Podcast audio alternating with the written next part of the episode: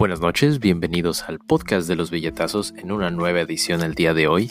El día de ayer comenzamos a hacer day trading con paper trading, que implica que usas dinero de mentiras para poder hacer inversiones en la bolsa y estamos vendiendo y comprando en lapsos de 2-3 minutos. Entonces, si eso es algo que les puede interesar verlo en vivo, estamos diario cuando abre la bolsa a las seis y media de la mañana horario del Pacífico, o sea de California, a las ocho y media horario de México, nueve y media horario del este en Nueva York, haciendo day trading ahí en el grupo del podcast de los billetazos. Nos pueden encontrar en Facebook como el podcast de los billetazos para poder ver eso. Pero el día de hoy vamos a tratar un tema completamente distinto. Hoy amanecimos aproximadamente con una estadística impresionante de 30 millones de personas desempleadas en Estados Unidos. Estamos alcanzando el 20% del desempleo. Y se me hizo pues un poquito insensible, digamos, no solo insensible, sino fuera de lugar seguir hablando de vamos a ahorrar dinero, vamos a invertir el dinero extra que nos queda, cuando en realidad estamos viendo que una de cada cinco personas en Estados Unidos no tiene empleo. No quiero ni siquiera pensar la situación que tenemos en otros países más cercanos a nosotros como en México o Latinoamérica. Entonces, vamos a hablar un poco de qué es lo que podemos hacer si nos quedamos sin empleo, como es la situación actual, y no tenemos un ahorro de emergencia. Tenemos por ahí un episodio en el podcast que habla de cómo hacer un ahorro de emergencia en tiempos donde tenemos vacas gordas, pero si tenemos vacas flacas y por una razón o por otra nos agarró aquí la crisis sin nada al respecto, bueno, pues he aquí unos consejos que un humilde servidor les ofrece y díganme en los comentarios qué es lo que ustedes piensan.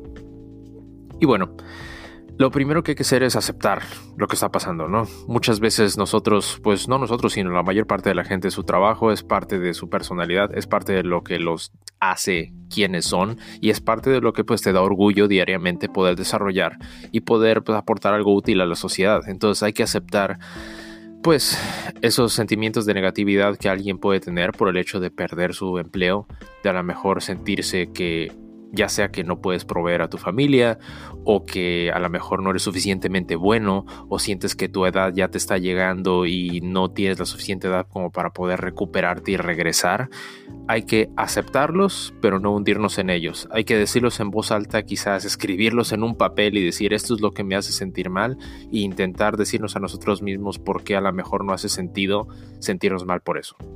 ¿De acuerdo? Esto es algo más psicológico, fuera del podcast de los billetazos y de educación financiera si quieren, pero pues hay que tratarse a uno bien para poder tratar bien a los demás, ¿no? Y esto toma, pues nos ayuda con la parte de la depresión. Ups. mi, mi Google Home me habló ahorita. En fin, lo que estábamos diciendo es, esto toma, pues nos ayuda con la parte depresiva de esto, ¿no? Pero tenemos una parte de estrés y ansiedad. El estrés se genera cuando tenemos preocupaciones por cosas que nos están afectando en este preciso instante y la ansiedad es el miedo a lo desconocido, el no saber qué va a pasar. Entonces, el estrés inicial va a ser, voy a poder llegar a fin de mes si me corrieron y lo que, lo, lo que tiene que ser inmediatamente es pensar cuáles son sus gastos necesarios y cortar gastos innecesarios. Entonces, hablemos rápidamente. Necesitamos casa, pagar el agua, el gas, la luz, el internet, comida y tenemos que tener también un coche y gasolina para podernos mover si, necesitamos ir a una entrevista de trabajo o ir a donde sea. Entonces, hablemos cómo podríamos ah, hacernos cargo de esto. La mayor parte de las compañías hipotecarias dan programas de hardship que incluso fuera de, la crisis que ha habido durante el 2020 de COVID, que ahora se ha hecho mucho más fácil, pero antes de eso siempre las hay. Si ustedes se atrasan en su hipoteca, justo antes de que se vayan a atrasar o ven que no pueden pagar, hablen con su compañía hipotecaria y vean lo que se puede hacer, cuáles son los trámites y papeles que necesitan y háganlo ya, ya, ya porque si no, eso les puede afectar en su credit score, eso les puede afectar en que tengan un foreclosure y pierdan la casa, no quieren pasar por ese estrés, eso es lo primero que tienen que hacer llegando a su casa sabiendo que han perdido su empleo. Número dos, en Estados Unidos es aplicar por un cheque de beneficios por desempleo. Este cheque de beneficios por desempleo les va a ayudar a poder cubrir lo básico de comida y servicios no les va a alcanzar para pagar una hipoteca definitivamente, por eso tienen que hablar con su compañía hipotecaria de primera mano, pero esto les puede ayudar. Segundo, también pagar los servicios. Muchas compañías públicas y privadas ofrecen eh, pues como no perdona deuda, pero poder aguantar tantito sin que les pagues y programas de reestructuración de ese pago, que es también lo que le llaman hardship, igual que las compañías hipotecarias. Entonces es el segundo. Tenemos que asegurarnos que tengamos agua, electricidad y el Internet es una cosa un poquito más complicada porque yo no he visto que Comcast, Xfinity, ATT, otras compañías de cable te ofrezcan ese tipo de programas de hardship. Entonces ahí es donde a lo mejor el cheque de desempleo es donde puede entrar. ¿Ok? La otra cosa que pueden hacer es si tenían la suerte de tener algo ahorrado en su 401k, que es su, pues, su ahorro para el retiro en general de la empresa donde hayan estado trabajando, pueden tramitar un préstamo ustedes mismos. ¿Cuál es la ventaja de esto? Ustedes se van a pagar a ustedes mismos con un pago mensual. Ahora, el problema de esto es que ese préstamo solamente se puede hacer si estás empleado, entonces es como chicken and egg, pero he leído que hay como maneras de darle la vuelta y hablar también con la compañía de, ahorro para el retiro para que te den como una prórroga de cuando empiezas a pagar ese préstamo de 401k. Entonces, digo, es algo que es así como un long shot, es como algo que a lo mejor puede ser que sea, pues, no muy factible, pero hablar y preguntar no cuesta absolutamente nada, ¿no? Lo mismo, para su coche y gasolina lo que tienen que hacer es reducir a donde vayan a lo mínimo indispensable. Ir por comida, ir a entrevistas. Eso es lo mínimo indispensable. Si tienen la fortuna de tener una pareja o una esposa o un compañero de vida, como quieran llamarle, que, que todavía tiene empleo, pues hay que apoyarse con esa persona también, pero pues también no hay que mancharse. Entonces, esto va a tomar como 80% de todas las preocupaciones que tengan para que entonces se puedan enfocar en buscar otro empleo, que eso es la parte de reducir la ansiedad. Hay un libro muy, muy bueno que sí tienen empleo, vale la pena que lo compren, que se llama Cómo obtener un trabajo en 30 días o menos, How to get a job in 30 days or less. Y este lo pueden conseguir en Amazon, está en $4.99 en precio de Kindle, está en 10 dólares en digital. Entonces vayan y cómprenlo independientemente de si tienen empleo o no. Si no tienen empleo, vayan y cómprenlo. ¿Por qué? Porque tiene muy buenas estrategias para poder encontrar un empleo en menos de 30 días. Ahora, otro recurso que no deben echar en saco roto es también utilizar LinkedIn. LinkedIn tiene un trial de LinkedIn Premium. Entonces pueden usar LinkedIn Premium por 30 días gratis. Entonces, ese es exactamente el tiempo que necesitan para poder encontrar otro empleo y es súper valioso. Les va a ayudar en ver quiénes son los otros candidatos que nos están aplicando para un mismo puesto. Les va a ayudar a tener más contacto directo con los reclutadores y es súper, súper valioso para que ustedes puedan conseguir un empleo de una manera más rápida. El tercer consejo que yo les daría es que apliquen a todas las empresas que puedan que ofrezcan un puesto de trabajo similar al que ustedes están buscando. ¿Por qué? Aunque no les vayan a ofrecer el dinero que ustedes requieran, aunque sea fuera del estado, lejos de donde ustedes viven, de menos están haciendo callo de las entrevistas, están practicando cómo van a dar sus respuestas. Y otro punto interesante es hacer networking dentro de, LinkedIn haciendo pues contacto con las personas que tengan un puesto similar dentro de la empresa. No importa, sin pena.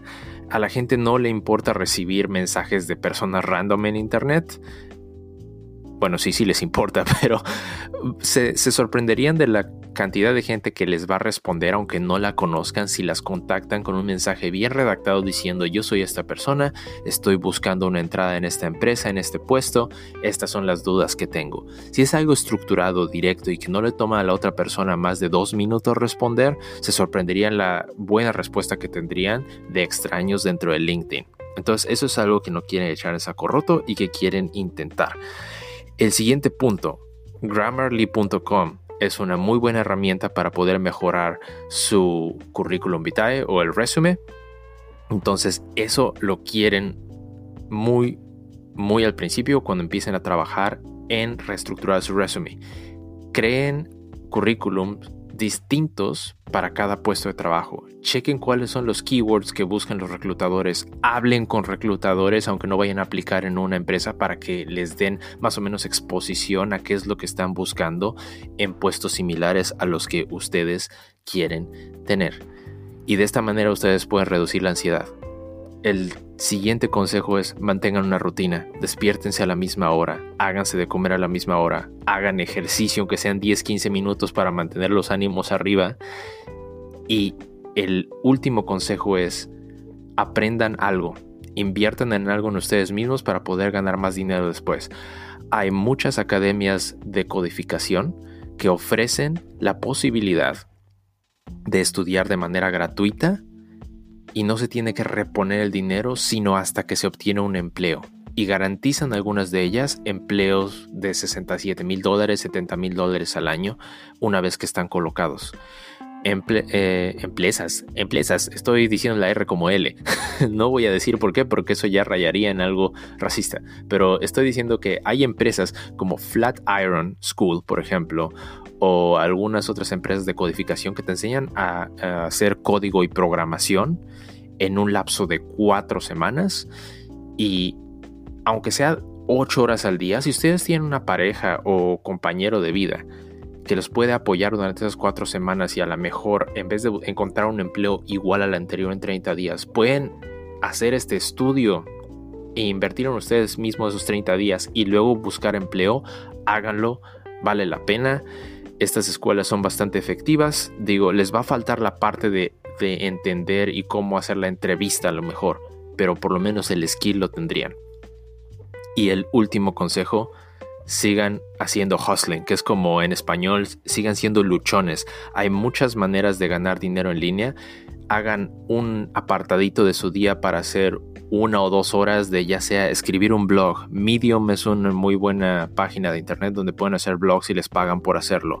Hagan un podcast, hagan videos, hagan cursos. Hay algo seguramente que ustedes saben y les va a hacer sentir bien que lo pueden exponer al mundo y hay varios sitios en los que pueden ganar dinero por ello. Fiverr es otro buen sitio para hacer eso. Es donde se buscan freelancers por hacer tareas en internet. Se llama Fiverr como el número 5 con una R al final porque te pagan, al principio era pagar 5 dólares por hacer algo, pero ahora se ha vuelto una plataforma muy famosa para poder obtener freelancers. Y bueno, esto es el final de este episodio del podcast de los billetazos. Espero que les haya gustado. Espero que tomen esos consejos si ahorita desafortunadamente están sin empleos y le echen muchas ganas y no se sientan mal ni caigan en la depresión. Y si les gusta el podcast, síganos en el grupo de Facebook de el podcast de los billetazos. En Twitter estamos como at billetazos. En Instagram estamos como billetazos podcast. Y estamos empezando a hacer, como dije, day trading en vivo en el grupo de Facebook. Estamos posteándolo también en nuestro canal de YouTube, que en donde estamos como billetazos podcast. Entonces estamos en todos lados. Ahí están los links en, en los comentarios del podcast. Y que pasen muy buen día. Hasta la próxima. Bye.